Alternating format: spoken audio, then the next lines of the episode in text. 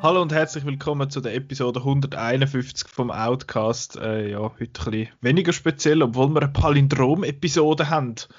Wisst ihr, was ein Palindrom ist? Sicher wissen ja, wir das. Da hätte man eigentlich noch einen Palindrom-Film müssen nehmen, wenn wir da früher auf die Idee gekommen wären. Können wir 161 machen. Ja, ja. Ich habe ja das Review of Outnow geschrieben zum Film Palindrom vom Todd Solondz. Und äh, darum habe ich müssen das recherchieren, was das Palindrom ist. Und dass eben Sugus eins ist und Google ja. es nicht. Genau, aber ja. Racecar ist zum Beispiel eins. Ja. Oder Lagerregal. Gut.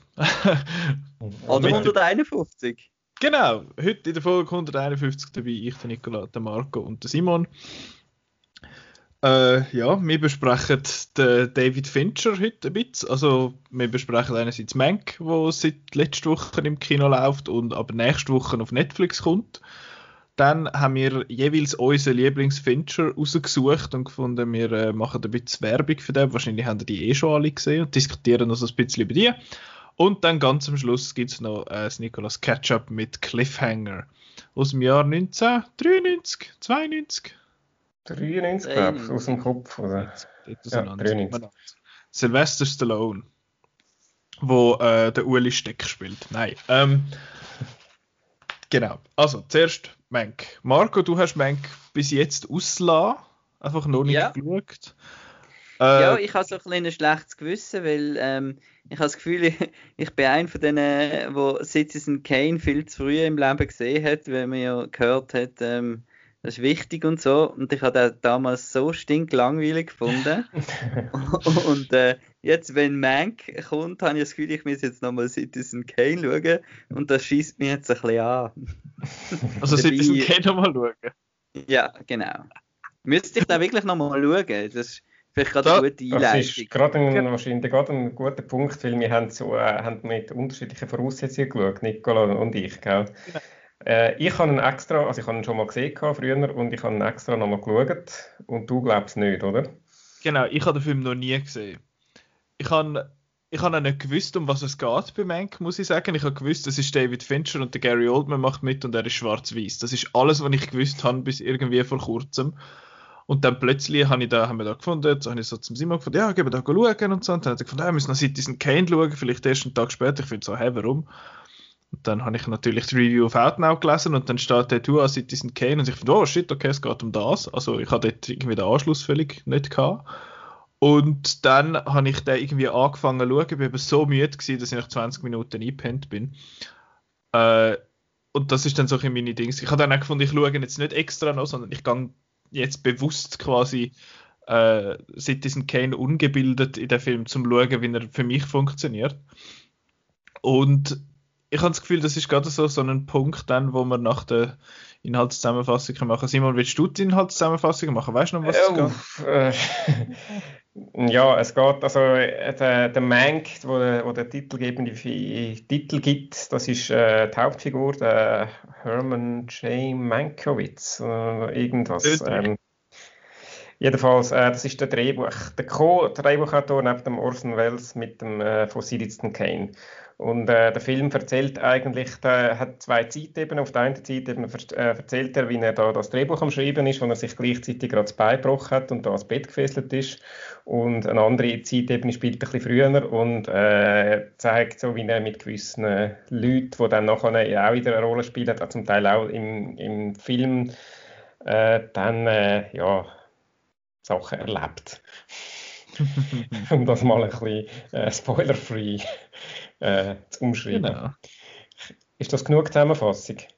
Ich denke es. Also vielleicht gerade noch kurz zu der Marco seiner Frage, um das nochmal aufzunehmen, von wegen, muss man den Citizen Kane gesehen haben oder nicht? Ich würde sagen, man muss ihn nicht gesehen haben, was aber noch nützt, was fast noch mehr nützt, ist, wenn man da vielleicht noch den Wikipedia-Artikel zum Citizen Kane viel gelesen hat, weil dort sind gewisse, äh, sehen wir dann gewisse Figuren, die Vorbild gestanden sind für Rollen, äh, wo, wo dann äh, im Citizen Kane sind, äh, wird erklärt, was so ein bisschen, äh, ja, was das, was das für Leute sind.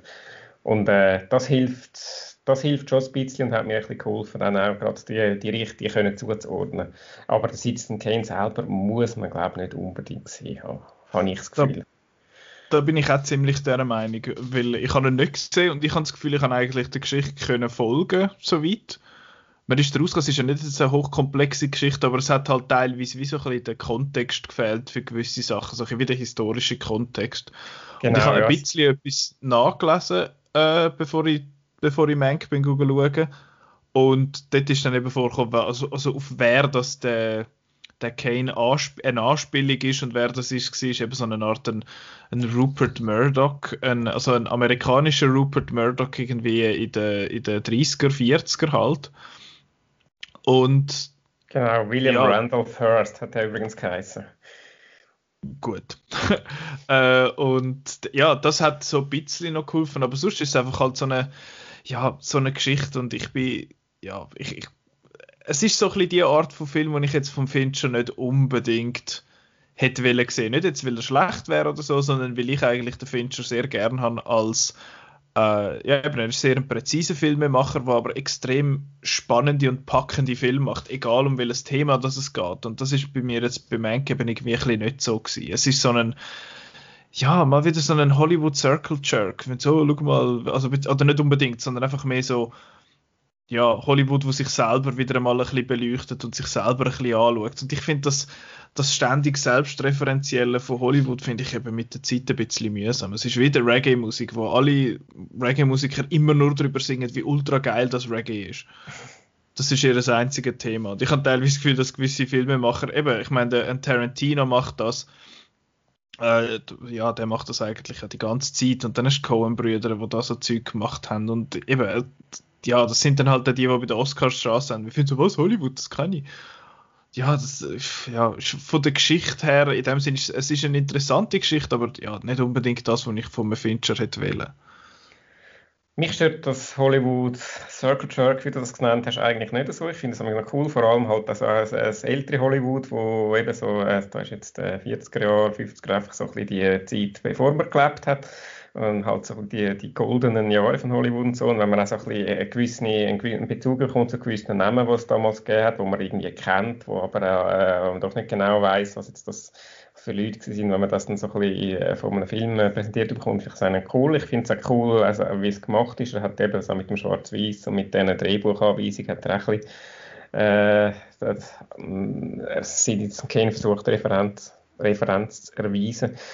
Äh, anscheinend hat es sogar. Äh, ja. Ah, sorry. Äh, nur sagen, anscheinend hat es sogar in Mono äh, aufgenommen. Also es sollte wirklich so aussehen wie ein Film und tönen wie ein Film von, von damals. Ja. Das finde ich eigentlich noch, noch cool, cool so als Gadget. Ich habe noch so Freude an so Sachen. Er ist einfach er ist mir am, vor allem am Anfang sehr anstrengend hineingekommen, weil äh, sehr, sehr viel Dialog, äh, sehr viel halt auch wirklich mhm. äh, Personen vorkommen, wo man müsste wissen, wer das ist. Eben, wie gesagt, die einen habe ich vielleicht, ich habe einen Wikipedia-Artikel so Citizen Kane tatsächlich noch gelesen voraus und habe darum bei dem mhm. einen gewusst, bei den anderen, äh, ja, das ist jetzt irgendein Filmproduzent oder weiß auch nicht, wo, wo man natürlich müsste kennen, dann wäre es vielleicht, aber äh, ja, äh, ich habe ziemlich lange gehabt, bis ich im Film rein bin und es ist mir immer ein bisschen, ein bisschen schwer gefallen und äh, ja, ich weiss, wenn du sagst, ja eben, du hast, äh, bist ein bisschen enttäuscht vom Fincher, weil das eigentlich so, so cool und spannend ist und das ist nicht in dem Sinn spannend gewesen. Aber irgendwie hat es mir dann doch noch reingezogen. So mit, mhm. mit der Zeit. Auch, wenn äh, mal so ein bisschen, wo du mal in diesen beiden Zeiten eben ein bisschen drin warst, äh, ja, dann haben sie in der zweiten Hälfte haben eigentlich immer besser gefunden. Und er hat halt einfach auch wirklich coole Schauspieler. Gary Oldman als, äh, als Mankiewicz. Der ist, der ist super, er ist, ist ein super Schauspieler, zeigt er einmal mehr in dem Film. Auch Nebenrollen, äh, wir haben Amanda Seyfried. Äh, Lily Collins. Lily Collins, genau. Äh, ich habe es cool gefunden, wie sie da als, ja, in, dem, in dem Setting auftreten sind. Mhm. Das ist, ja, sorry, sag noch fertig. Nein, nein. Sag nur. Äh, de, das ist übrigens das, was ich am wenigsten wird vermissen, wenn die ganze Pandemie-Geschichte vorbei ist. Leute, die sich aus Versehen in Podcasts unterbrechen und nachher sagen, oh nein, mach, sag nur. Das, das, ist, das, ist, Das ist ein bisschen mühsam, ja. Anyway, äh, nein, was, was für mich halt so ein bisschen der Star war, und eben, ich finde es nicht ein schlechter Film, dass er mir dass mir das Zeug so nicht zusagt und dass es halt nicht das ist, was ich vom Fincher äh, mir erhoffe. Das ist ja nicht am Film sein Fehler, das ist ja in dem Sinn mein Problem. Aber was, was für mich halt so den Film ausgemacht hat und warum das dann gleich eigentlich noch lässig von habe zu schauen, ist eben die Machart, die du gesagt hast, auch, äh, wo, also, wo schon angesprochen worden ist, mit dem Sound, wo so, wo so leicht blechig tönt, immer ein bisschen und auch mit den Visuals. Also ich habe ja nicht viel von Citizen Kane gesehen, aber es hat ganz am Anfang hat ja die Szene, wo es in dem äh, wie heißt es, in dem Kino, also in dem Screening Room, ja, mit dem sind sie. Anschauen. Genau, was sie als Zuschauer Wochenschau sieht, nachher sieht man, sie sitzen im Screening genau. Room und können sich das anschauen. Genau, dort wird mit so Gegenlicht und Silhouetten und, und Licht so durch die Fenster durchgeschafft und es sieht super aus. Und das kommt immer wieder einmal so ein bisschen vor, jetzt da auch bei, bei Mank. Und das habe ich recht cool gefunden, jetzt abgesehen davon, dass es äh, in dem Sinne ein Hommage ist an an der Machart dort. Das hat einfach auch wirklich cool ausgesehen. Und ja, das ist das, was mich dann so ein bisschen dabei behalten. Ich muss aber sagen, ich müsste dann schon nochmal sehen, dann mit dem ganzen Kontext. Weil dann habe ich das Gefühl, man, man hat einfach so ein bisschen mehr, mehr vom Film. Ich habe nicht das Gefühl, dass er nicht funktioniert, wenn man das Ganze nicht weiß. Man hat einfach mehr davon, wenn man es weiß. Also ja, es ist so ein bisschen wie Citizen Kane Fanservice in dem Sinn, wo, wo dort ein bisschen passiert. Und eben über die Entstehung von Citizen Kane erfährst du eigentlich dann gar nicht so wahnsinnig viel. Mhm. Also eben du erfährst, eben die Hauptperson ist der Mankiewicz und das ist eben nicht der Orson Welles. Äh, und eben Mankiewicz ist ja das Lied der Sache ist ein Drehbuchautor und das Drehbuch entsteht, bevor dann der Film gedrillt wird. Das heißt, man hat dann nicht, wie, wie so in anderen so Hollywood-Filmen, äh, über, über, Film über Hollywood-Film ist, wo man dann irgendwelche mhm. Drehszenen mhm. sieht oder so das hat es alles nicht. Das hat eigentlich eben, es ist einfach der Mankiewicz, der da in seinem Raum hockt und das Drehbuch schreibt und dann zwischendurch sieht man ein bisschen Stationen aus seinem Leben, die dann irgendwie auch noch so ein bisschen in den Film und in, in das Drehbuch hineinspielen. Äh, also von dem sollte man auch nicht allzu, allzu fest grosse Erwartungen haben, dass man dann irgendwie nachher einen Citizen Kane äh, soll ich sagen, versteht. Also nicht, dass man nicht würde verstehen, aber äh, ja, einfach, äh, es ist nicht ein Film über Citizen Kane. Also es ist nicht das Making-of von Citizen Kane, es ist ein Biopic genau, ja. über den Mank. Also das ist, das, das muss man einfach wissen, je nachdem, was die Erwartung so ein bisschen angeht an den Film. Aber ja, ich finde ihn, ich find ihn gut. Aber, Mir noch durch den Kopf gegangen ist so ein bisschen eine intellektuellere Version von Trumbo. Hier geht es ja auch um einen Drehbuchautor. Ja. Äh, und eben der, also Trumbo war der Drehbuchautor von Sabrina gewesen, unter anderem, wo er einen Oscar gewonnen hat. Und das ist jetzt der Drehbuchautor von äh, Citizen Kane und das kann man auch okay, ja. Vielleicht auch eine gewisse Fallhöhe, die sich dann auch in der Art vom Film ein bisschen widerspiegelt. Wobei Sabrina sehr ein cooler Film ist, aber äh, das nur in Klammern. Ja, also von dem her ja, wenn man von einem Fincher gerne einen Film hat wie Fight Club oder, oder Seven oder Gone Girl, äh, wo so ein bisschen twistier sind in dem Sinn, dann ist man einfach nicht geeignet äh, für das. Aber es ist, es ist gleich ein, ein, unterhaltsamer Film, weil der Fincher einfach, finde ich, weiß, wie man gute Filme macht oder wie man einen, mhm. einen guten Film erstellt. Und ja, da würde ich gerade sagen, gehen wir doch über äh, in unsere Lieblingsfilm von David Fincher. Ich persönlich, es ist, es tönt so ein bisschen blöd, wenn man das sagt, aber ich finde, er ist einer von, also ich finde, er ist einer von meinen, von den Regisseuren, die ich sehr gerne habe und sehr gerne schaue, aber ich habe nicht all seine Filme gesehen. Das ist so ein bisschen, ja, so ein bisschen blasphemisch, gut, aber das ist ja beim Tarantino auch so. Dort fehlt mir immer noch einer. Aber auf jeden Fall, äh, äh, welcher fehlt mir, glaube der zweite Kill Bill. Okay. Aber ich, die müsste ich mal in einem Double Feature noch, noch schauen. Ich ja. habe den ersten zwar Wäre gesehen. Das mal ein Catch-up für dich in dem Fall. Ja, dann müssen wir aber beide nehmen. Natürlich. Das ist ja doof. Also, äh, wir haben all unsere, so unsere jeweiligen äh, rausgenommen, den Lieblingsfincher in dem Sinn. Und ich glaube, chronologisch zuerst wäre der Marco mit dem Game. Way! Genau. Ich habe einen kleinen genau, ein kleiner untypischer Lieblingsfeature. ähm, äh, also sorry, mal... schnell vorab. Ich habe den noch nicht gesehen, aber ich weiß, was der Twist oh. ist. Okay. Ja, gut. Dann können wir dann drüber reden. Weil ohne also, Twist ist es nur halb so lustig, über den Film zu reden. Also es ist so, der David Fincher würde ich jetzt äh, nicht zu meinen Lieblingsregisseur ähm, erzählen.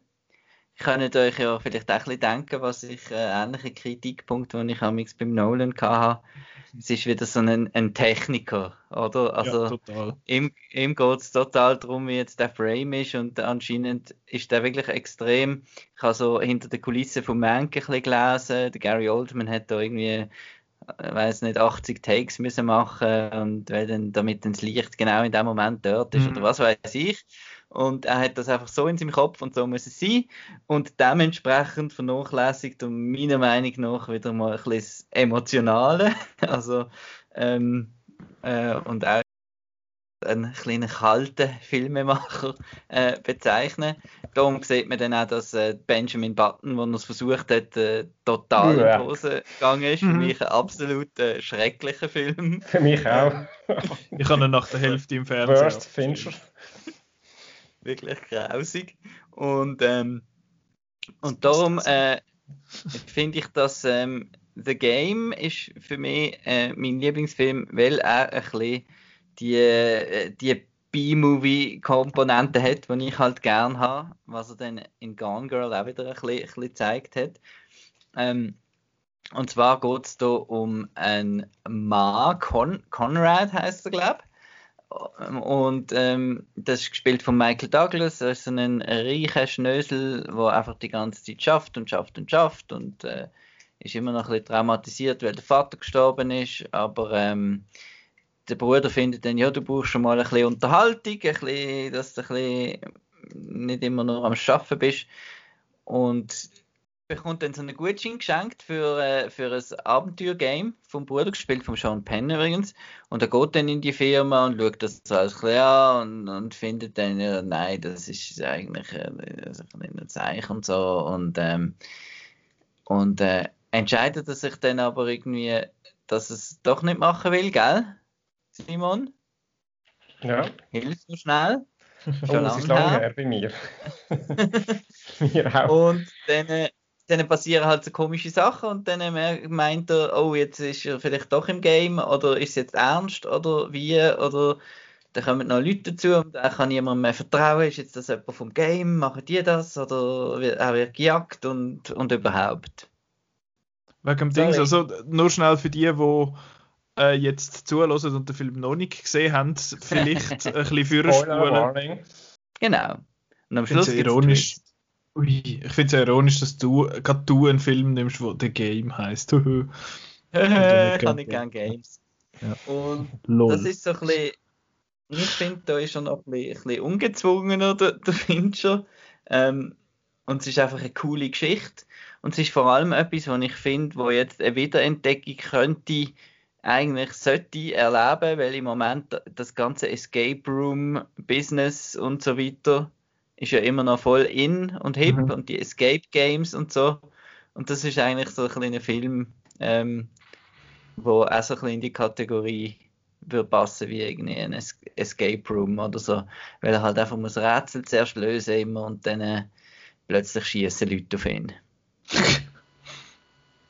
Sonst, Simon, wie findest du das Game? Ich finde ihn auch sehr cool. Es ist schon ein Weile her, wie ich gesagt habe, aber ähm, äh, dürfen wir da jetzt spoilern, oder wie ist das? Ja, du, wenn es nicht er muss ist, sein, dann nicht. Okay, dann nicht. Dann ist es ein bisschen schwieriger. Er ist einfach, er, er ist auf eine Art überraschend und äh, eben, äh, auch der Twist am Schluss hätte ich, oder damals, und jetzt ist das Weile her, hätte ich irgendwie dann, du, du wirst so ein bisschen, wirst dann ein bisschen überrascht.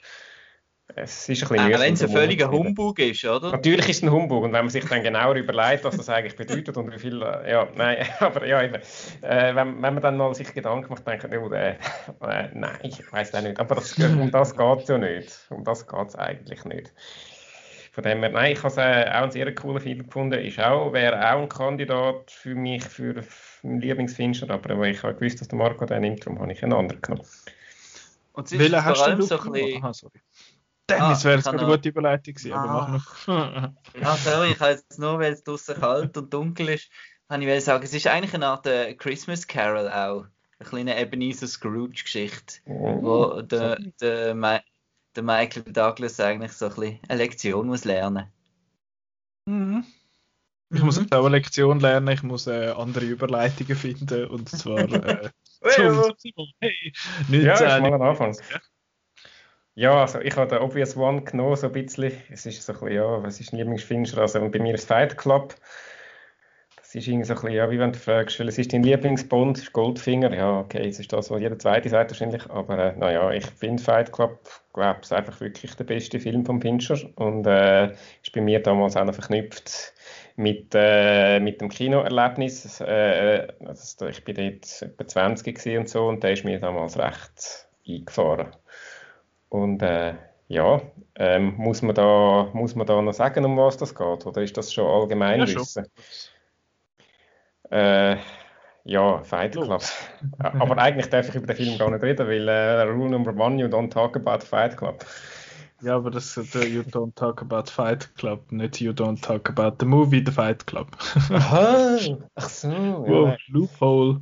Ja, also es geht um die Edward, äh, ähm, Hauptfigur, äh, gespielt von Edward Norton. Äh, der hat eine kleine Krise und der geht sich, äh, also hat, er leidet, leidet eigentlich unter Schlaflosigkeit und ähm, der Arzt sagt ihm dann einmal, geh doch mal, das ist doch nicht so schlimm, geh doch mal zu einer, zu einer Krebs-Selbsthilfegruppe, die haben, die haben Probleme, bei denen, die haben wirklich Schmerzen.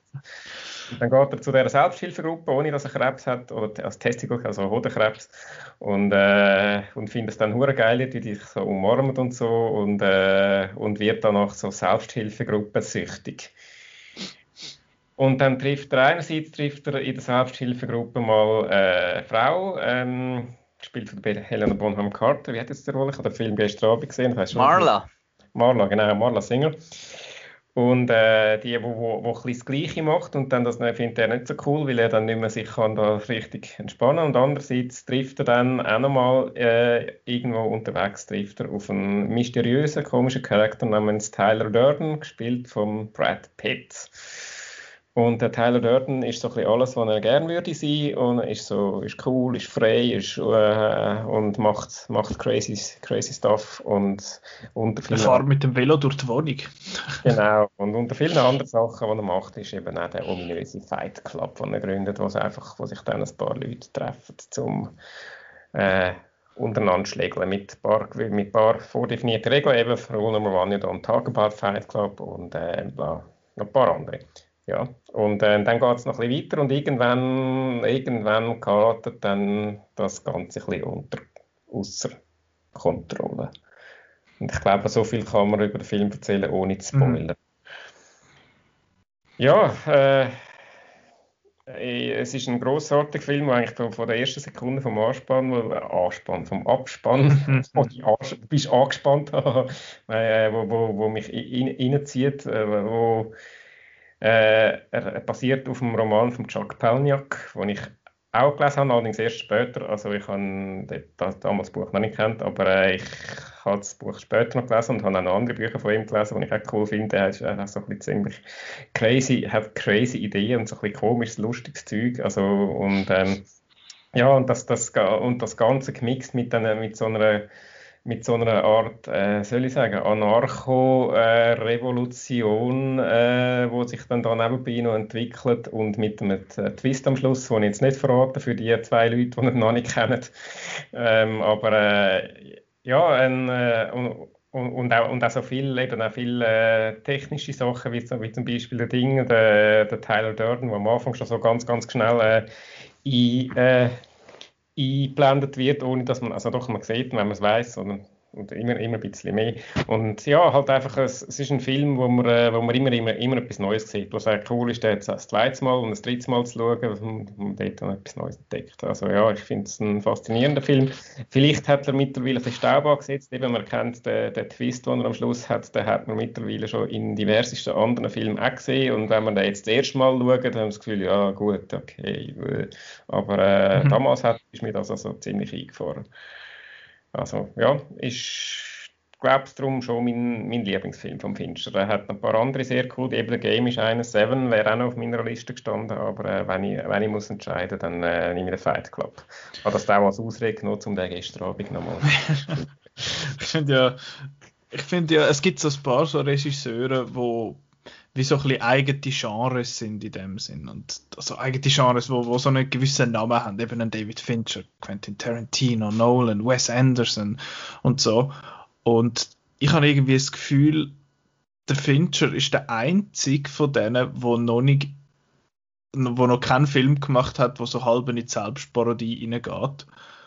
Ähm, der, eben, Marco, du bist ja der Meinung, dass Grand Budapest Hotel so ein bisschen am Wes Anderson sind, wie sagt man, eben seine Selbstparodie war.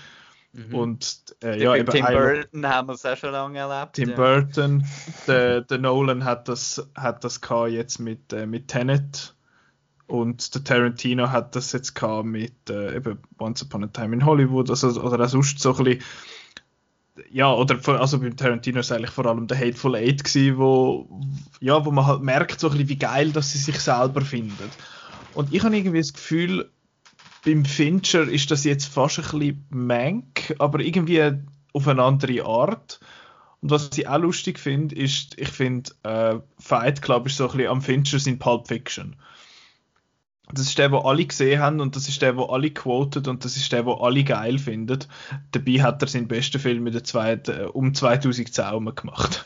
Oh, hey. Nein, der Marco wird ja sicher auch noch etwas sagen über Fight Club. Nein, nein, Fight Club ist super. Also, ich habe den auch im Kino gesehen. Ich bin zwar noch nicht 20 gesehen, aber 17. Und das ist auch so ein kleiner Klischee-Film für, für junge Männer, sage ich jetzt das mal. So, ja. ähm, weil, ja, man findet das halt äh, coole und Sachen, wenn, oder? Wenn man jung ist, eben, dann ist natürlich der Tyler ja. Burton-Charakter extrem appealing. Halt eben so äh, frei und Anarchie und äh, halt so äh, sprechen und nicht das also angepasst und ausstiert. Genau. Sondern yeah, das, das, das, das hat sicher auch noch reingespielt damals, ja. Das, und, und dann eben kombiniert mit den so Kamerafahrt durch, durch und Einblendungen und das hippe Zeug da, wo dann halt auch noch ein bisschen neu war.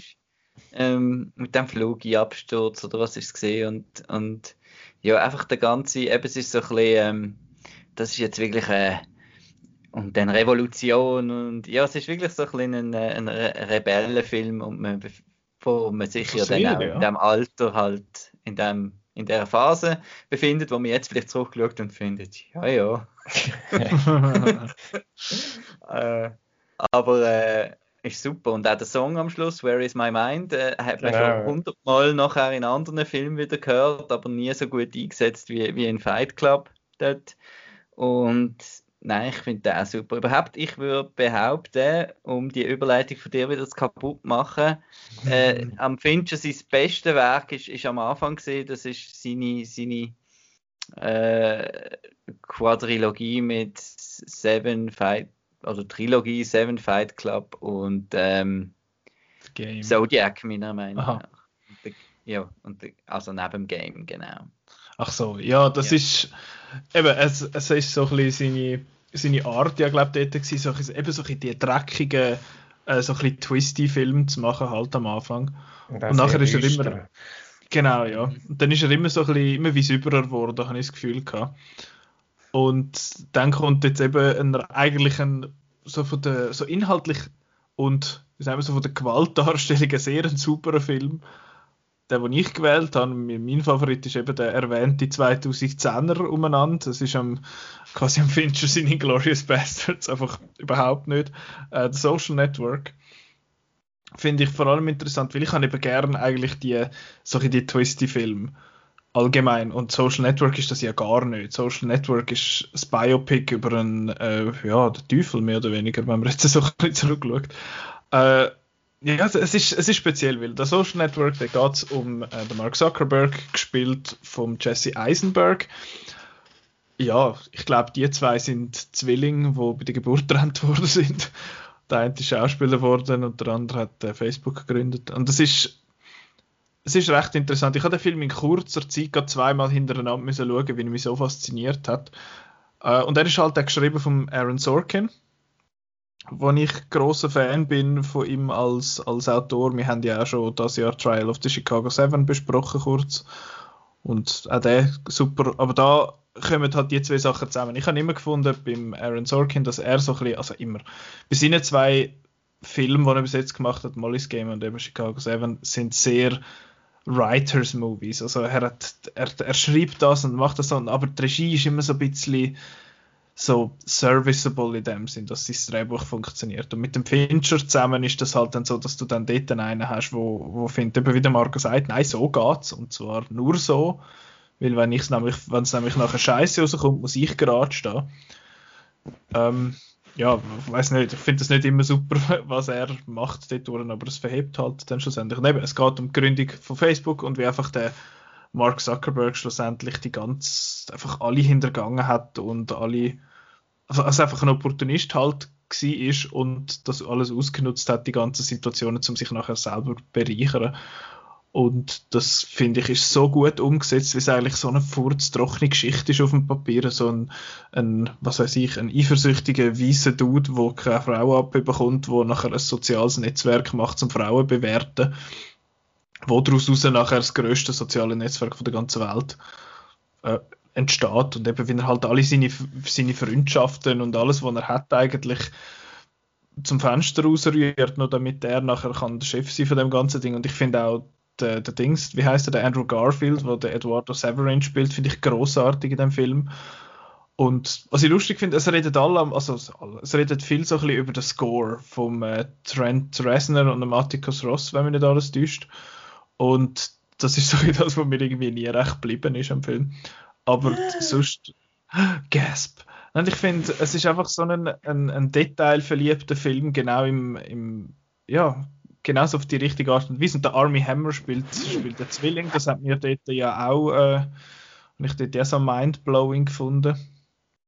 Dass das geht nicht, jetzt, dass das ein mega neuer Trick gewesen wäre oder so. Aber habe ich gleich sehr, sehr cool umgesetzt gefunden, oder die Winkelvoss Twins und so. Einfach wirklich ein enorm packender Film habe ich gefunden, trotzdem, dass es eben, wie gesagt, ein furztrockenes Thema ist. Ähm, Marco, du als, äh, wie sagen wir, Social Media, wie nennt man das? Social Media Nicht-Nutzer. Abstinenzler. Abstinenzler, genau. Und Simon, du so ein bisschen als, ja, occasionally. Wie steht denn ihr so zu, zu Social Network? Zuerst vielleicht zum Simon. Ähm, positiv. Ich habe, ist ein Film, den ja jetzt auch schon wieder ein Weile her ist, den ich äh, das erste Mal gesehen habe. Äh, ist eigentlich das meiste hast du schon gesagt, was ich auch cool gefunden habe. Eben vor allem, es ist eine Kombination Aaron Sorkin und äh, David Fincher funktioniert recht gut in dem Film.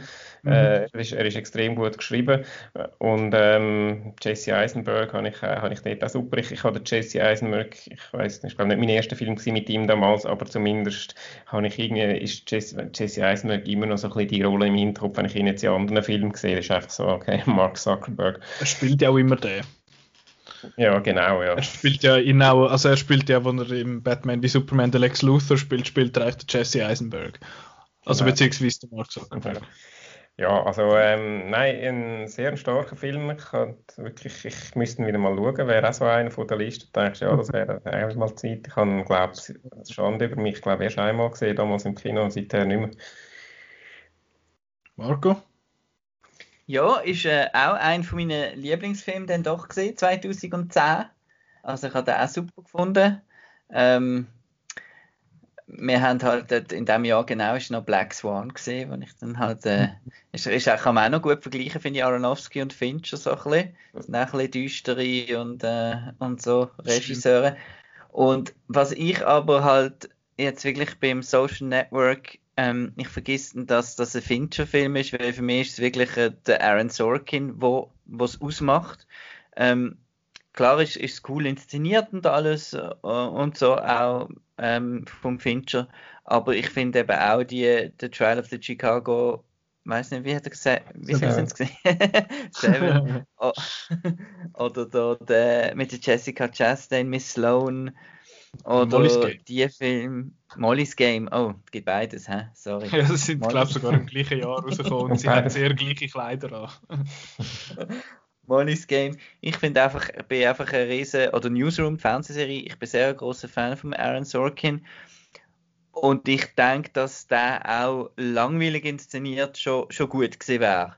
Von dem her ist das mit dem Fincher eben ist so ein Bonus, aber darum sehe ich es wie nicht so habe ich das, glaube ich, auch irgendwie vergessen auf meiner Liste beim Fincher ähm, im Quiz, weil ich es mehr als Sorkin-Film halt eben, eben sehe.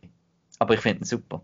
Eben super geschrieben vor allem. Eben jetzt mhm. von der Inszenierung her rege ich mich einfach über den CGI ähm, äh, Atem in der Kälte jedes Mal.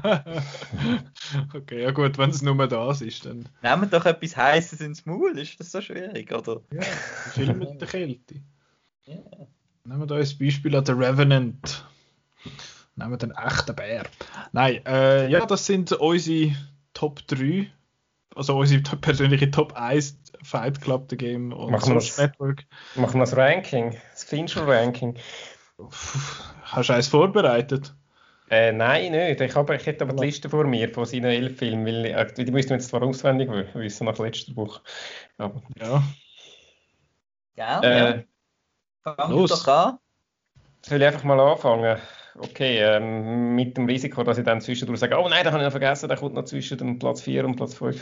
also ich würde sagen, ich habe alle gesehen. Aber wie die, die einen sind wirklich sehr lang her. Alien 3 zum Beispiel habe ich ist ewig her. Dass, also ich weiß, dass ich ihn gut gefunden habe, aber viel mehr nicht mehr.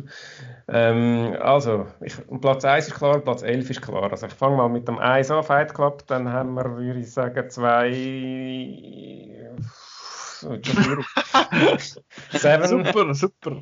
Seven, 3 Social Network, 4 The Game, 5 jetzt muss ich irgendwo mal äh, Alien 3 reinquetschen. Ich sage 5 Zodiac, 6 Alien 3, 7 Mank, 8 Gun Girl, 9 The Girl with the Greg Dragon Tattoo, was habe ich jetzt noch vergessen? Oh, Panic Room. Ja, nein, ich würde sagen 9 Panic Room, 10 Dragon Tattoo, 11 Benjamin Button. Marco, willst du viel weiterfahren? Gut. Soll ich zuerst? Soll ich es auch probieren? Nein, ich habe da auch die Liste von mir.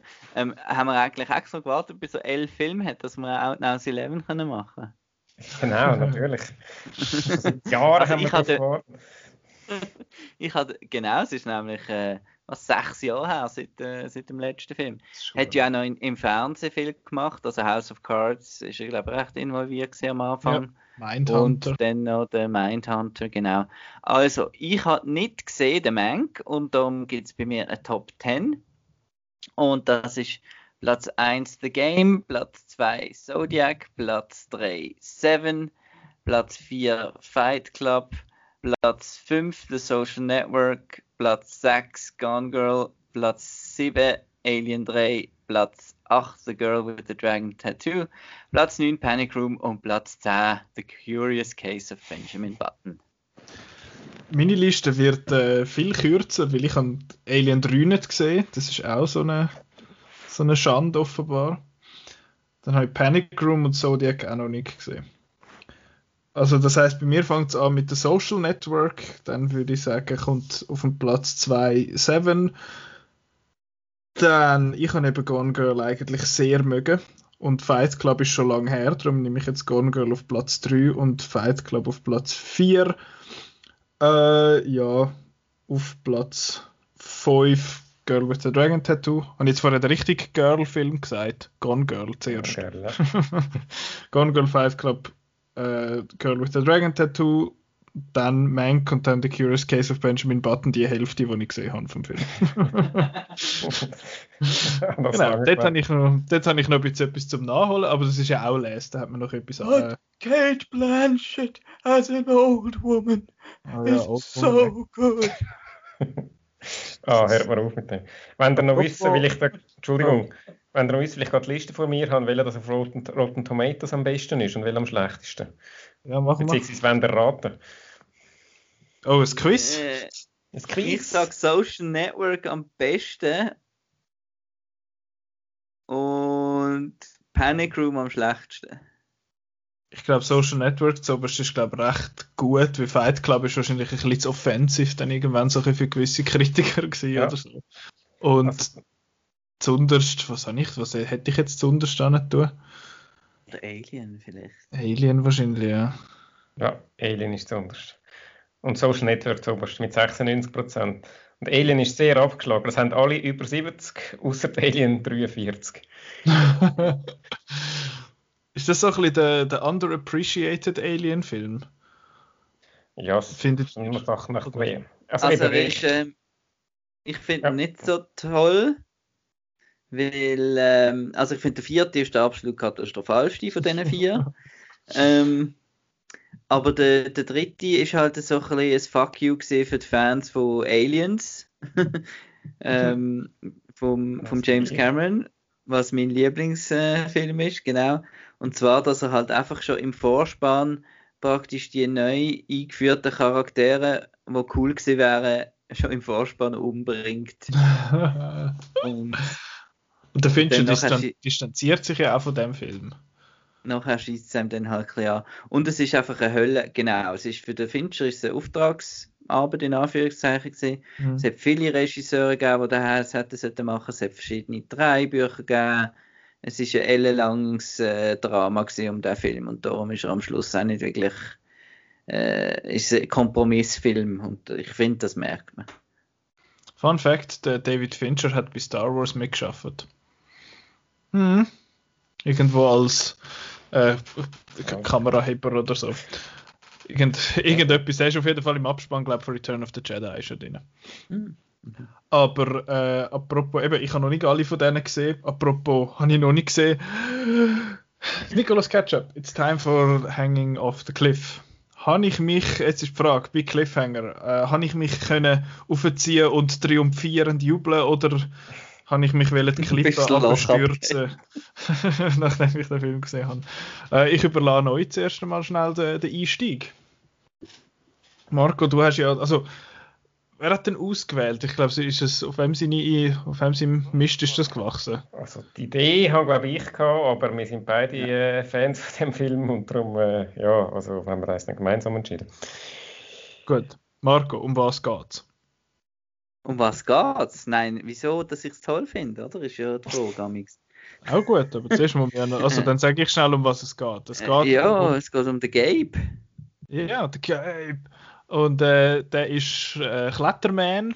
Das haben wir jetzt am Anfang schon verraten. Man sieht jetzt zwar 10 Kilometer gegen den Wind kommen, was passiert, he, sobald zwei Minuten gelaufen sind vom Film. Anyway, nein, es passiert etwas bei so einem bei so einer äh, Kletter. Traumatisches Erlebnis. Ja, ein traumatisches Erlebnis. Und nachher zieht er sich so ein bisschen zurück und so und nachher geratet er in ein, in ein kriminelles Komplott oder so und ist dann so auf dem Berg am Klettern. Der John Lithgow ist blöd. Äh, böse. blöd.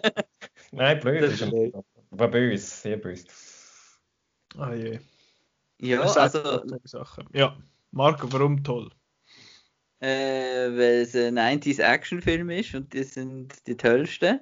Und ich bin äh, ein Rennie Harlin-Fan, zumindest damals mit äh, Filmen wie also Die Hard 2 oder äh, Long Kiss Goodnight dann nachher ähm, habe ich recht cool gefunden, was da der, der junge Finn äh, da gemacht hat. So typischer Werdegang vom Werbevideo zum Nightmare on Elm Street Sequel und dann zu der mhm. Actionfilm.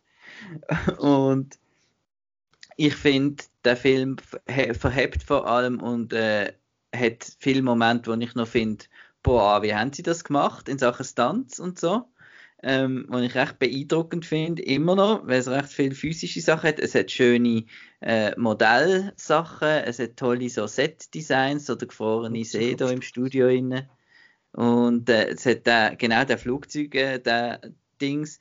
Es ist noch ein von den R-rated Actionfilmen, was es früher noch mal gegeben hat. Äh, Very R-rated. Wo die Leute noch bluten, wenn sie verschossen werden und so.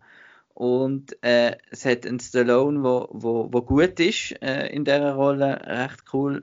Und ja, für mich ist es so, ich habe den Film, ähm, ich bin 93 11 und ich weiß noch, dass äh, äh, meine Schwester ist fünf Jahre älter, dass die in der Klasse haben wollen, da schauen und sie hat nicht wollen und und ich habe dann gefunden, die ist so, so blöd, wieso geht die nicht? Weißt du, geil ich habe den Trailer gesehen oder im Wetten das oder so, da klettert einer um, hure geil. Den Trailer für Wetten das gesehen. Das muss ein 90er-Film gewesen sein. Und, und dann, ähm, ja, habe ich den dann später in der Videothek äh, ausgelehnt und seitdem ist das, das eine ist das eine von denen, wo, ähm, wo ich häufig schaue. Mhm. Simon? Ja, eben, also wir wissen, haben ja schon vorher noch gehört, wie viele Jahre der Marco und ich auseinander sind. Ich bin, glaube ich, etwa gleich alt wie deine Schwester in dem Fall, oder ein Jahr jünger oder so, wenn ich richtig gerechnet habe. Jedenfalls ähm, bin ich damals 15 gewesen und äh, habe im Kino gesehen und habe natürlich Freude gehabt. Ähm, ich bin im Unterschied zu dir, äh, habe ich da, habe ich mit, als Teenager bin ich so ein bisschen, ja, äh, habe ich nicht alle Actionfilme cool gefunden, sondern zum Teil sogar ein bisschen dünkelhaft gewesen, so, und ist so doof und so. Aber äh, Cliffhanger habe ich einfach hohe Freude gehabt. Und zwar liegt das ein Stück weit einfach daran, dass ich einfach Bergfan bin. Äh, es ist ja schon beim James Bond gewesen, immer wenn sie am Skifahren sind oder wenn er irgendwo auf einer Gondel oder so auf, äh, am Fight ist, finde ich das einfach immer hure geil. Und äh, das ist ein ganzer Film, der in den Bergen spielt. Eben, äh, du hast ja letztes Mal ähm, gesehen, bei der Ankündigung gesagt, ja, so Die Hard in den Bergen und das ist halt einfach, ja, äh, ich finde das, das, das einfach cool. Ich finde es ich find's, äh, faszinierend, auch Apps zum Schauen, find, find, sehe ich es gern. Und äh, wie der Marco schon gesagt hat, äh, Sylvester Stallone mag, mag kein großartiger Schauspieler sein, aber in die Rolle passt er einfach. Und äh, auch beeindruckende Muskelberge, die er da an den Tag legt. Und, ähm, der Dude besteht aus 30 Prozent, also so 90 Prozent aus, aus Venen. ja. Und er hat auch relativ, das finde ich auch noch eine relativ straight Story, gerade wenn man sich so komplizierte heutige Actionfilme gewöhnt ist, wo, wo, wo man nicht mehr rauskommt, wer jetzt und welche Figur und irgendwas, aber ja, und das ist einfach relativ simpel, aber äh, effektiv und ich schaue jedes Mal wieder gerne.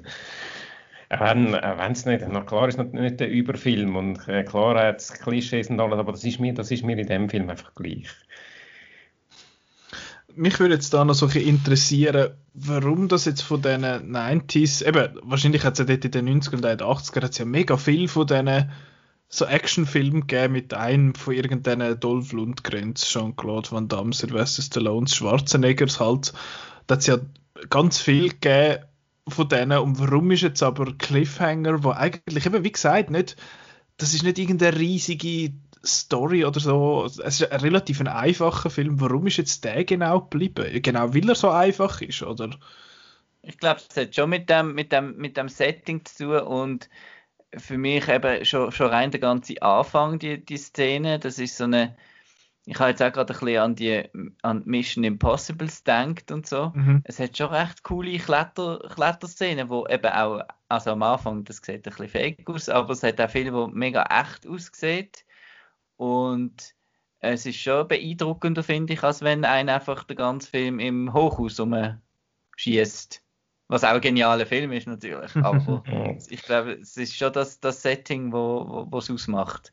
Und ähm, eben gerade und mit den Helikopter und Einstellungen und so. Und gerade wenn man so im Vergleich, wenn man denkt, wie, wie das heute würde aussehen mit, mit, mit CGI und so, äh, hat er einfach seinen sein Charme. Auch der Flugzeugraub, oder? Mit dem Seil und so. Es hat einfach geniale ja. Ideen drin, finde ich.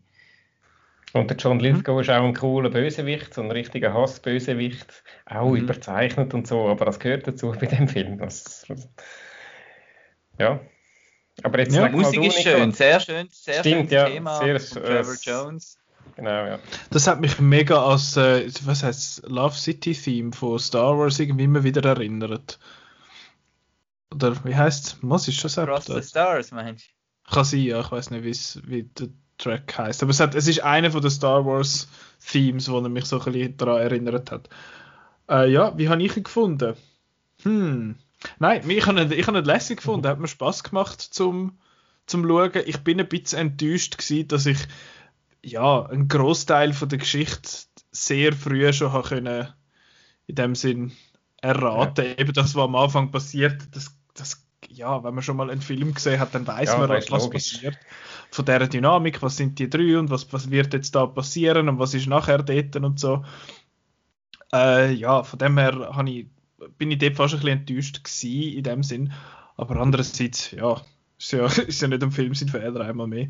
Aber mal habe ich, hab ich cool gefunden, wie ihr sagt, eben, er ist, er ist cool gemacht. Es ist einfach nur an dem einen Ort und es hat es funktioniert ja gut eben mit diesen Characters. Ich finde es ja lustig, da hat der Michael Rooker ja offenbar schon Film gemacht, bevor es der James Gunn richtig äh, gegeben hat. Der macht seitdem ja nur noch James Gunn-Film. Und der, ja, der John Lithgow versus, äh, ja, versus die Gruppe habe ich eigentlich auch recht, habe ich wirklich cool gefunden. Ich bin mir ja der John Lithgow sonst nicht in so einer Rolle gewöhnt. Ich weiß nicht, ob, das, ob er das früher oft gemacht hat, aber ich glaube nicht also, wirklich. Was bist du dich dann gewöhnt bei ihm? Keine Ahnung, irgendwie so ein bisschen der. Jetzt, jetzt kommt mir gerade der Film nicht in den Sinn, den ich meine, aber er ist so ein bisschen der. Ja, er ist, er ist so ein der Vater ja, von der Hauptfigur. zwei, oder? Ja, ja, so in die Richtung. So ein der, der ältere Vater, der einmal noch so einen glatten Spruch ablässt oder so. Aber ich bin mir irgendwie das nicht gewöhnt, dass er so der Böse ist und so Sachen sagt wie im Moment was hat er jetzt gesagt? Ich habe es mir aufgeschrieben. Kill a few people, you're a murderer. Kill a million, you're a conqueror. so, ich sage, okay. Ähm, ja, was ich gefunden habe, die One-Liner haben irgendwie so ein bisschen, sind nicht so gesessen wie jetzt in anderen Filmen. Aber ja, und ich habe ihn ja in so einer, also es ist eine normale Blu-ray gewesen, aber es ist die 4K-Restauration gewesen, wo super aussieht, bis auf dort ganz gegen den Schluss, wo so ein Helikopter äh, crasht und nachher explodiert und dann siehst du so eine Aufnahme vom, äh, von oben, wo der Sylvester Stallone, so, also der Gabe natürlich, äh, und du siehst einfach, dass es unten rein greenscreened oder irgendwie rein projiziert worden ist, weil es einfach, es einfach eine völlig falsche Farbe hat und noch gewackelt und so. Das, das hat irgendwie alles nicht so behält. Aber sonst eben, wie du sagst, Markus, von der Machart her cool, der, der Flugzeugabsturz ist ziemlich sicher so mit Miniaturen gemacht, oder? Ähm, ist eben auch einer von diesen Filmen, die ich äh, vielleicht auch darum so gern habe, weil es einer von den ersten war, wo ich mich so ein bisschen aufs Making-of äh, Making of gesehen habe. Und mich das halt fasziniert hat, wie sie da an dem der Helikopter an einer Wand, an einer riesigen nachgebauten Bergwand gehängt sind für den Schlusskampf und dann noch die gleiche Szene als Modell nachgebaut haben und so. Also wirklich eben mit, finde ich, recht gut gemacht alles. Mhm das passt. Und äh, es hat auch ein paar sehr lustige, also eben du hast gesagt R-rated und ich bin sehr erstaunt gewesen, wie gory das teilweise ist. Also eben wo der da der eine auf diesen Eiszäpfen aufspießt und so, das ist da, ja, das siehst du heute in diesen Actionfilmen irgendwie nicht mehr. Das vermisse ich schon auch ein bisschen. Und es hat halt eben solche die Klischees und solche der, der doof, also nein, eben nicht der blöd böse, sondern einfach der dort, wo es da in eigentlich sprengen oder da die Felsspalte sprengen. Warum muss ein 5-Minuten-Timer sein? ähm, dass er davon kann säckeln in dem Sinne. Also. und ich, meine persönliche Lieblingsszene, glaube ich, ist dort, wo der, der Stallone mit so einem Bösen so den, den Hang abrutscht und er, und er ihn quasi so als Schlitten missbraucht. Und dann schlägt sie so dort oben drauf. Das ist so herrlich. Das ist dann so ein bisschen, es ist sonst ja sehr ein bodenständiger Film eigentlich. Er ist nicht sehr fest over the top in vielen Sachen, aber das ist so ein bisschen, das ist dann schon ein bisschen viel gewesen. Aber sehr lustig. Und meine Lieblingsfiguren sind die zwei, yeah, cool Dudes da. Äh, die sind so groß. Das wäre dort bei mir gewesen, Marc. Also die sind, die sind ja in dem Alter gewesen, wo wir damals gewesen Ich glaube so, auch mit der Kleidung. Ich glaube schon ein bisschen älter, aber auf jeden Fall ja, eben. Ja. Älter, aber sie hocken dort im, sie hocken im Auto, fahren neben ihm und sie schauen beide nicht einmal auf die Straße sie schauen einfach rein und schwätzen mit ihm und eben sie sagen so Sachen wie Yeah, we like it extreme und so und Yeah, radical und when you're watching MTV und ich finde so leck 90er sind ihrs. Das ähm, ist eben, das ist der Spruch von den Ninja Turtles. Voll, das ist, äh, das ist sehr, sehr lustig. Das habe ich, hab ich cool gefunden. Eben so extreme und rad und radical und so. Das ist so, das ist die Skater-Sprache, habe ich das Gefühl. Das ist mir irgendwie also Skatersprache, das ist mir so ein durch das im, im Kopf, so ein Skater, Surfer, Boarder, genau. Slang in dem Sinn. Und, und hast du gesehen, nachher ist es eine finnische Flagge wegen René Harlin. Ah. Fallschirm. Eben, ich habe noch gedacht, warum das eine finnische Flagge ist, aber in dem Fall ist, ist das der Grund. He? Da finde ich es ja lustig, dass der eine von diesen Spoilers wird ja verschossen auf etwa 600 Meter Distanz mit einer Uzi. Das glaubst du selber nicht. ja, der, der Leon kann das. Ja, der, Hast du draufgefallen? Der Schauspieler heißt ja, der heißt Leon. Leon. Leon ja, ja. ja, sehr lustig. Nein, ein, wirklich ein, ein cooler Film, wo Ja, eben, ich habe aber jetzt auch gefragt, eben, warum das jetzt der genau geblieben ist, weil mich hat er jetzt nicht irgendwie als etwas wahnsinnig Spezielles äh, ja, ich habe jetzt das Gefühl, dass wahrscheinlich auch nicht, wenn wir ehrlich sind. Das hat auch immer noch mit, äh, mit uns, wie, eben wir, wir sind damals gerade jung und so, das hat auch immer noch etwas damit zu tun. Wahrscheinlich schon, eben. Ich meine, ich würde mich jetzt auch noch nicht als alt bezeichnen, aber ich bin halt auch nicht mehr jung, jung im Sinn von Teenager. Ja, ja. Und äh, so, da fährt er damals natürlich noch mehr ein als. Ja. Aber wobei, also, ich muss auch sagen, ich finde ich find ihn auch heute noch cool. Also, ich, ich, schaue ihn, eben, ich schaue ihn immer wieder gerne.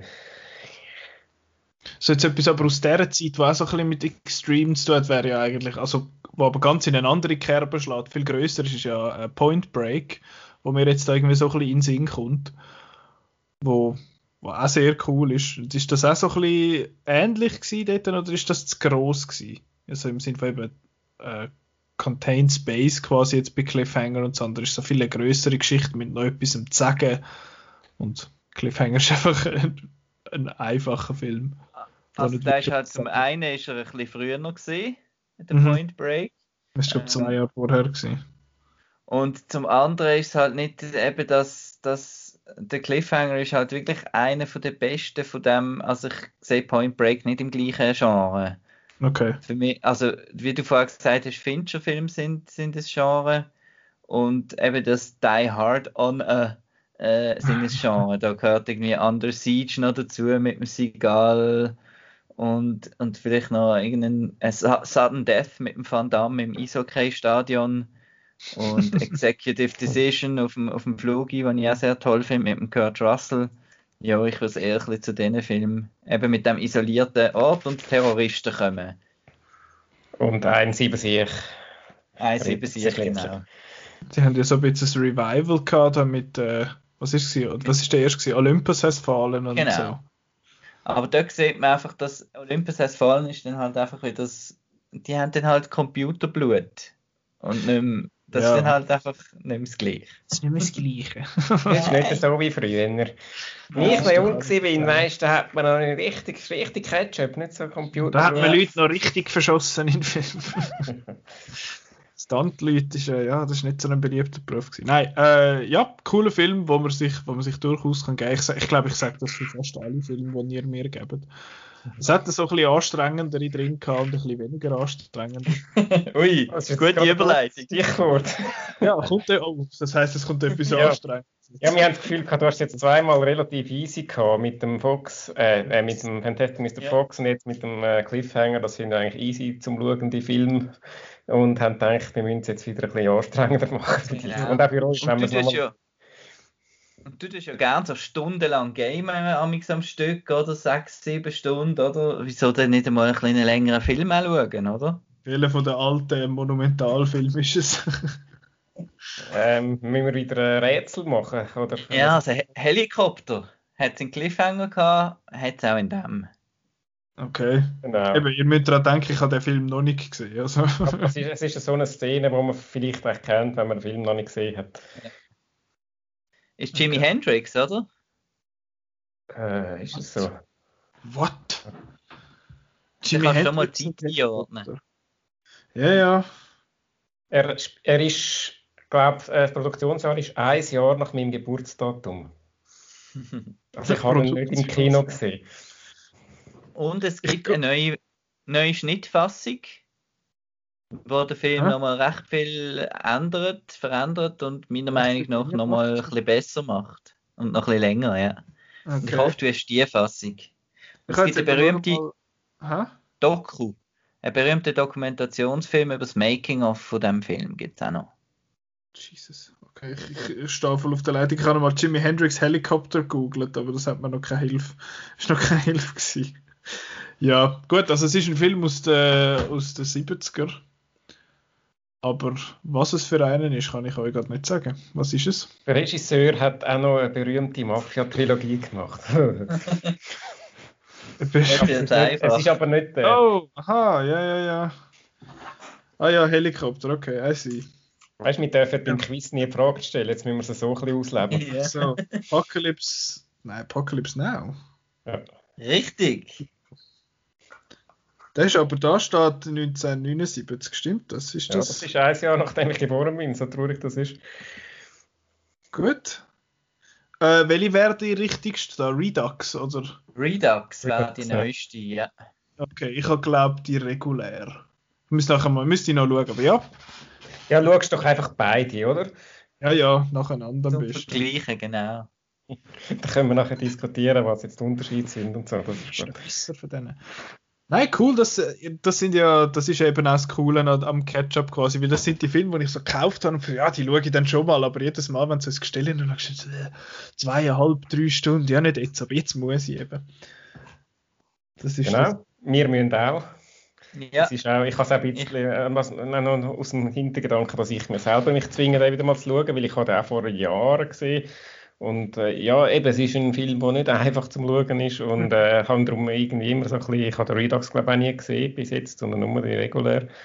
Und äh, eben, zu mich auch selber ein bisschen zwingen, das den wieder mal zu schauen. Und auch vielleicht, dass ich den mit, jetzt mit den heutigen Augen sehe, wo ich vielleicht noch ein bisschen mehr sehe als den, den ich dann damals, wo ich damals geschaut habe. Und vor allem so ein bisschen, ja. ja.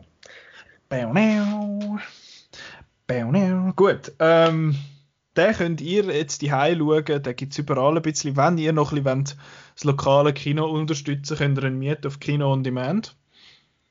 Das ist ein Schweizer, ein Schweizer Streaming-Angebot, Schweizer Service in dem Sinn. Den könnt ihr den mieten, der geht, glaube ich, sogar noch ein Batzen an die, äh, an die Kinos. Also könnt ihr da noch etwas unterstützen. Wäre noch gut, wenn ihr es jetzt nicht irgendwie wollt, bei iTunes posten, weil der Apple nicht unterstützen sondern Schweizer Kinos. Apocalypse Now in zwei Wochen. Dann, nächste Woche haben ihr zwei frei. Weil Yay. da, äh, ja, das sind dann die Folgen, die der Marco nicht hört. Okay. ja, ne, nächste Woche machen wir mal äh, kleine First Impressions von der neuen Konsolengeneration. Wo wir mal die neue Konsole so ein bisschen anschauen, weil wir haben in der Redaktion alle irgendwo, also alle Konsolen sind irgendwo bei einem Redaktor, also jeder hat irgendwo eine. Und wir besprechen so die, was wir lässig gefunden haben, was wir noch nicht so cool finden an denen, was wir so gespielt haben drauf und so. Das, das wird lustig, freue ich mich drauf. Dann in zwei Wochen bin ich noch nicht ganz sicher, was wir machen, aber jetzt habe ich dann nicht frei. Nein, wir dann nicht. Apocalypse Now reden. Dann müssen wir über Apocalypse Now reden und ich würde gerne mal schauen, ob wir das dann effektiv machen. Das ist noch nicht versprochen. Aber vielleicht würde ich gerne über Cyberpunk-Filme reden. Weil da gibt es ein paar und dort kommt eben gerade in dieser Woche ein Game raus, wo Cyberpunk heißt und wo riesig ist und irgendwie kaum mal jemandem vorbeikommt. Und darum würde ich gerne über so ein bisschen Cyberpunk das Thema reden und ein bisschen über Filme. Das wäre ja noch ein bisschen mehr Ketchup vielleicht für dich dann, oder? Ja, da kann man noch ein mehr, kann ich noch ein mehr Hast, hast du es gesehen? Virtuosity und Lawnmower Man und Johnny Mnemonic und so Sachen. Ja, das ist alles Sachen, solche Zeug, auf die Liste kommt, wo wir dann noch so ein paar Empfehlungen können abgeben können. So Tetsuo, die Iron Man oder so. Wenn wir wieder auf Japan gehen, weil ich bin's. Ähm, ja, dann ist das das von der Episode 151. Danke vielmals fürs Zuhören. Wir, äh, ja, wir sind überall ein bisschen unterwegs auf äh, Outnow kann man schöne News lesen und äh, Reviews und so. Im Moment sind wir mehr Game-Seiten als Filmseiten, könnte man meinen. Weil äh, kaum neue Filme rauskommen, dafür ein Haufen neue Games. Kann man alles gucken, nachlesen, wenn man Lust hat. Dort äh, findet man auch den Outcast. Pikmin 3 zum Beispiel. Ja, bist du jetzt gerade auf der Startseite? Nein, nein, ich weiß es auswendig. Ich gehe immer von Outnow und reg mich auf. Aha, dass, dass dort so viele Game-Reviews sind. genau. Ah. Aber jetzt hat es noch eine schöne, eine schöne Review von Noel, wo aber, glaube schon ein Jahr alt ist, der Film. Disney Plus Film. Ja, wir haben ein paar Weihnachtsfilme. Wir haben dann noch Christmas Chronicles 2, wo wir gerade ein äh, Ding haben, und der Fat Man. Äh, das sind, glaube ich, alles nicht so gute Reviews. Aber ihr könnt es alles selber lesen. Also gut, und ab 1. Dezember, ab 1. Dezember natürlich äh, Markus äh, äh, Outnow Adventskalender. Jeden Tag schaue ich irgendetwas. Oh. Hast du schon ein bisschen etwas vorbereitet? Hast du schon ein bisschen vorgeschaut? das macht man doch nicht. Was? Sicher nein, nein. Nein, alles dort. Gut, nein, das ist eine äh, tipptoppe Sache. Das kann man alles gucken anlesen. Dann der Outcast kann man gucken. Also zum Beispiel äh, das Filmquiz von letzter Woche, wo, wo noch glatt war, habe ich jetzt gefunden. das, das könnt ihr hören auf Spotify, auf Soundcloud, auf äh, Apple Podcasts, Google Podcasts und überall, wo es Geräusch hat. Dann haut noch folgen auf allen möglichen Social Media Accounts, so TikTok, Snapchat, äh, Vine, MySpace, Pornhub, überall kann man Outnow folgen, wenn man das will. und äh, nein, natürlich Facebook, Twitter und auf Instagram. Dort sind wir vor allem tätig. Bei den anderen könnt ihr immer nach Outnow suchen und schauen, was rauskommt. Dann, ähm, ja. Was rauskommt? äh, lol. ähm, ja, Jesus Christ. Gut, danke vielmals fürs Zuhören. Schaut äh, Apocalypse Now bis in zwei Wochen und bis nächste Woche. Adieu!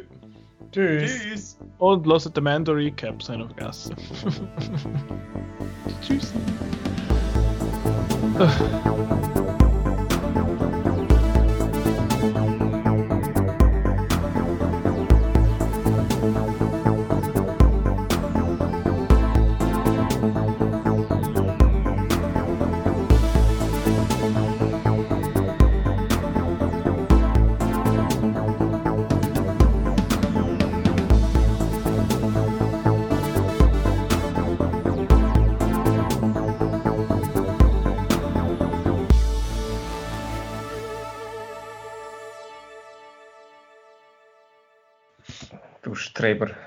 Gute Sachen aufgeschrieben. Ich habe nicht Ist es Stalaktit oder ein Stalagmit?